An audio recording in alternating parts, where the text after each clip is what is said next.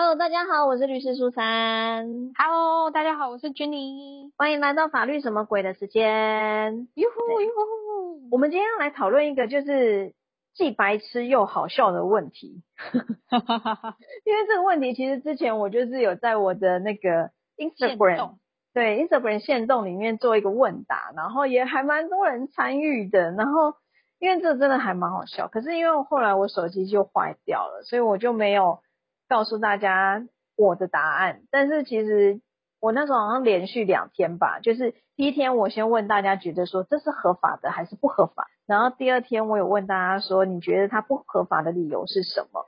那我本来是第三天还要跟大家讲说，其实我的想法、我的观念里，我会觉得这个条款是 OK 还不够 OK，但是我的手机就挂了，所以我就一直没有跟大家讲。就只好现在来解答。对，就是啊，因为有些人可能没有我的线动嘛，所以我们还是要讲一下。就是有一天有一个人就来问我，那当然我们都是做法律工作的嘛，那他就是问我一个很好笑问题，他问我说，房东可以在他的租赁契约当中禁止承租人，也就是房客，在房子内发生性行为吗？然后 他说，房东要求签这样的一个租约条款呢，是就是因为他的信仰认为，你如果在他的房子里发生性行为，会亵渎到神明。吼，对一个 非常有压力的理由。对，就是人在做天在看的概念。没错，那其实我看到我真的觉得很好笑啊，然后我就先笑了一番，所以我就有把这个问题截出来问大家。所以我先问问看 Jenny 好了，你觉得这样的一个合约条款它是 OK 的吗？嗯，我觉得有算限制到别人的自由诶、但是我觉得租赁契约又是双方合意，所以我觉得如果你不同意，你你要不要不要住在这啊？对，其实这很有趣，因为蛮多人就是选择不同意，就是不能接受，啊，觉得这个条款是不合法的的理由，还蛮多的都是说，因为就是觉得被限制到了他的自由了。嗯哼，可是其实我们在民法的法律关系里面有一个东西叫做契约自由原则，也就是说，如果在没有违反法律的情况下，哦，因为我们法民法也是定了很多条文嘛，只要在没有抵触到这些东西、这些条款的情况下，其实你是有一个契约自由的保障。懂。对，所以当他问我这个问题的时候，我觉得很好笑。以后我就真的有认真思考哦，不是只有把它当笑话看。我就说，好像没有去，就是好像没有不能禁止的理由。不能禁，没有不能禁止 房客在房间里发生性行为的理由。对，因为我刚刚讲了，我们法律上它有一些相关的条款嘛，有一些规定。那我们有一些，比如说叫做强制禁止，你法律的呃你的契约内容不可以违反强制禁止规定。那我们的民法条文里面也没有说你不可以在租屋处发生性关系或者是什么的一些规定，所以绝对没有强制禁止规定的部分。那再来就是这样的一个条文，这个约定其实它好像也没有违反公共秩序、善良风俗啊。对，因为我们说，如果说你的契约是违反公共秩序、善良风俗的话，你这个契约内容也会无效嘛。所以他既然没有违反强制禁止规定，也没有违反公共秩序、善良风俗的话，那基本上这个条约内容它是合法有效的哦。他可以说，请他的租客不要在他的房间里发生亵渎神明的行为。对，因为就是说，呃，有些人在我的回复里面，他会跟我讲说，因为房东没有办法去举证，可是其实有没有办法举证，跟契约内容的条款有没有效，这是两回事哦。好，所以我们刚刚有讲说，就是他可以，房东可以在租赁契约里面写清楚说，不可以在里面就是发生性行为这样的一个条约内容。基本上，因为我们找不出来它有什么违反强制禁止或是公共秩序的规定，所以呢，它在契约自由的保障上，它是一个合法的条文。嗯，可是能不能举证，那真的就是另外一回事了。因为那时候有人就是这样回复我，我也跟他聊，就是开玩笑说，嗯，房东可能会去翻垃圾桶之类的吧，我也不知道。因为这样的一个约定条款，说老实话，房东要举证是有一点困难的。因为如果说你在屋内有装 监视器是不行的。对，那就变成房东你自己先触犯了，而且还是刑法哦。对啊，当然啦，除非可能就是在做亵渎神明的动作的这些事情的时候，声音太大声，那那或许就有可能啦。哈，间接的证据，间接的。对对对对对对。所以条约内容本身其实它应该会是有效的啊，但是在举证上是很有困难的，因为嗯，对啊，房东要怎么举证？好，然后。再来就是说，通常啦，如果说房东今天真的要定这样的一个条款的时候，那你也要有一个违约效果啊。你不是说只有说不可以发生性行为，那如果今天真的发生性行为嘞，他是可以终止合约吗？还是说要请求损害赔偿？我不知道有什么损害，就是神明有什么损害吗？嗯，如果说房东只是单纯想要收回房子的话。就是可能你要有一个，比如说可以，就是它可能会成为你终止合约的一个理由，好，那你也要把它记载在你的一个租赁契约的后面。对，因为终止合约有终止合约的程序。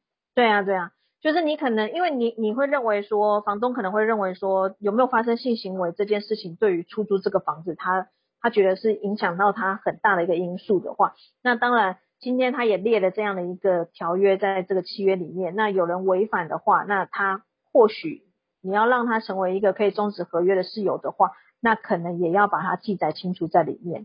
嗯，对啊，那或者是说呃要做一些处罚的规定什么的，我觉得这个都是要白纸黑字的，因为我觉得契约条款最常出现就是前面讲了一堆权利义务，可是后面都没有讲到说我今天如果违反的时候的效果。嗯，对啊，所以我们那天听到这个问题的时候，我们觉得很好笑啊，我就说。就有人就跟我说人在做天在看呐，我说哦真的呢也真的在看哦，但是就只能说这是一个有着奇特条件的房东，那对签约之前三思啊，而且而且房东怎么知道神明想看或不想看？他是有寡 boy 吗？他跟神明有有赖吧之类的。所以那时候我觉得很有趣，那很多人是跟我说，因为就是自由权嘛，觉得自由权被侵害，但是契约自由也是自由权的一种啊，嗯，对。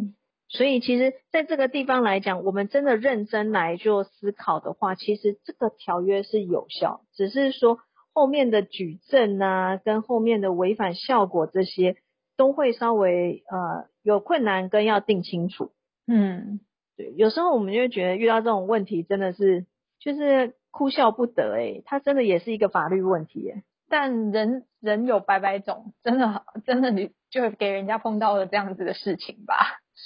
对，而且那时候我在我的 Instagram 上面问的时候，其实有将近九十 percent 的人是说房东不可以定这样的规定。嗯，很高哦。那后来我就是跟那个问我问题的这个人就是讲，他他觉得他怎么会这么高？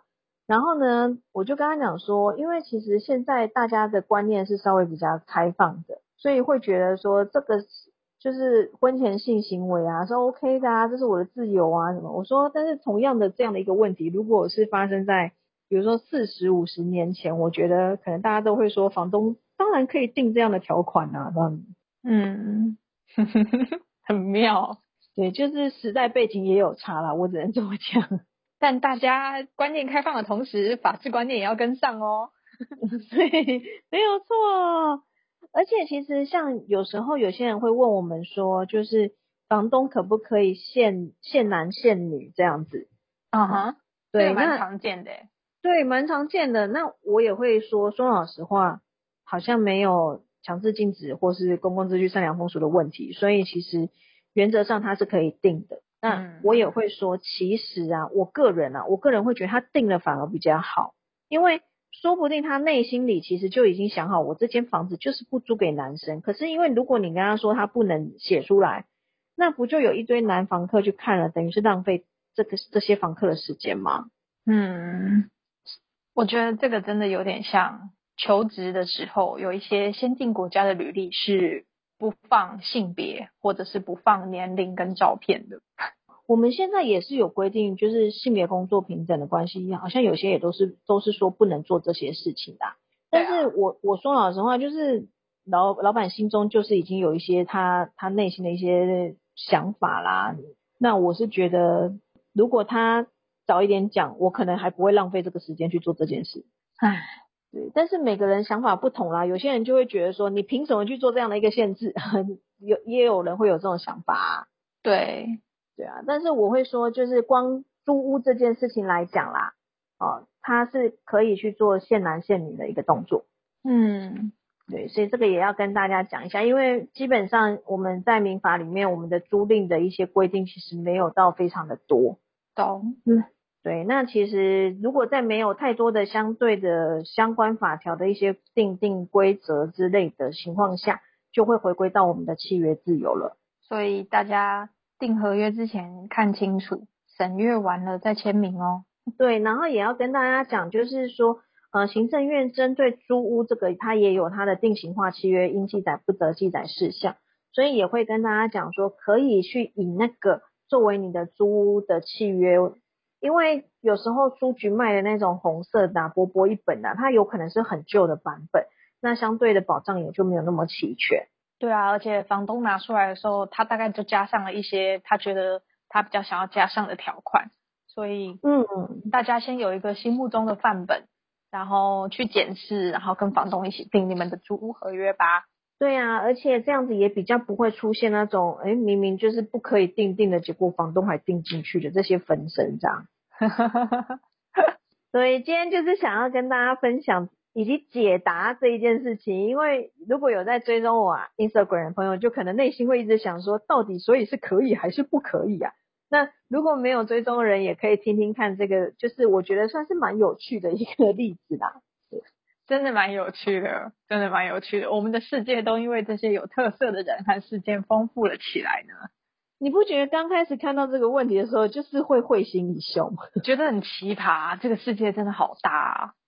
对，怎么会有房东想要订这个东西？但是就是有，身为一个成熟大人，我们只会说 OK 好。对，那的确啊，就像就像你讲的，啊，就是刚开始你节目一开始就有讲啦，如果说遇到这样的一个房东的条件的时候，其实就会觉得说，干脆我没有办法接受，我就不要租这个房子。对啊，而且最怕的是啊，有些房东他会有点类似找你麻烦。可能你真的没有带任何人去发生性行为，可是他可能就会说什么他听到，或者是他听别人说什么。那我觉得你整天就跟房东吵这些东西，就吵得没完没了了。嗯，就是如果你可以预见这个房东这么在意这些细节，然后你不希望你的生活因此有一些不方便的话，那你可以考虑要不要跟这个房东签约。没错，这个就会变成也是你要不要租这个房子的一个考量的因素啦。也还在你的签约前的审阅期和决定条件当中。没错，就是你可以就是花一点时间，然后去思考一下，因为我们其实上一集就有跟大家讲嘛，你在签约之前，其实你都有个审阅期间，不要急着冲动这样子。没错。